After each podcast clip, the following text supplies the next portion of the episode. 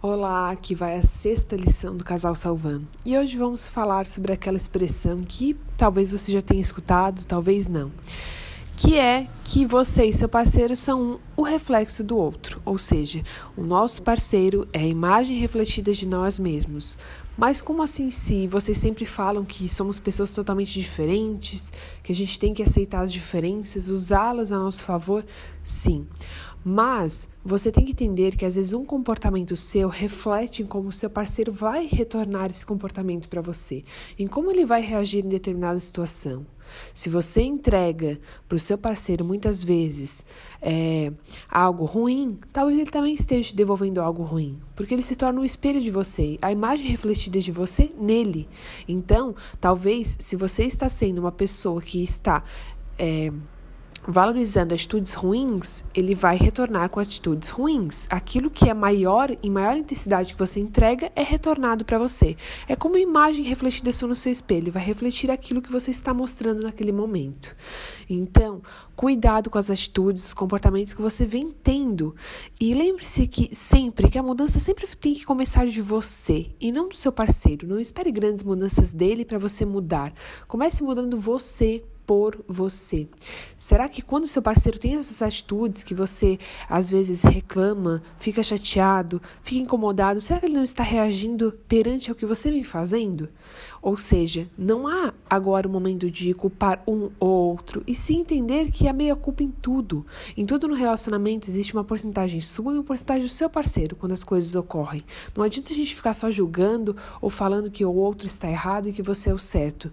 Nós sempre pregamos isso, que não existe existe o certo e o errado na relação. Nós sempre temos alguma culpa de algo, não digo nem culpa, né, que talvez seja muito forte essa palavra para você, mas nós sempre temos uma parcela sobre algo que acontece no nosso relacionamento. Então, repito para você, cuidado com o que você tem agido, né? As formas que você tem agido no seu relacionamento. Se você quer a mudança, seja você a mudança interna e comece com ela lá internamente, buscando seu autoconhecimento, se conhecendo, realmente entendendo seus gatilhos mentais, o que, que te gera tal ação, para isso refletir no seu relacionamento, na, na mudança na sua vida, no consequentemente no seu parceiro e na mudança do seu parceiro também.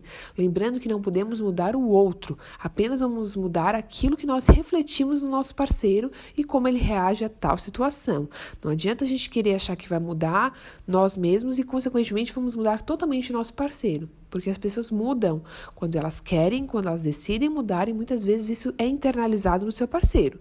Não digo que 100% das ações do seu parceiro são isso, são reflexos de você né? Você refletido no seu parceiro, as suas ações refletidas no seu parceiro.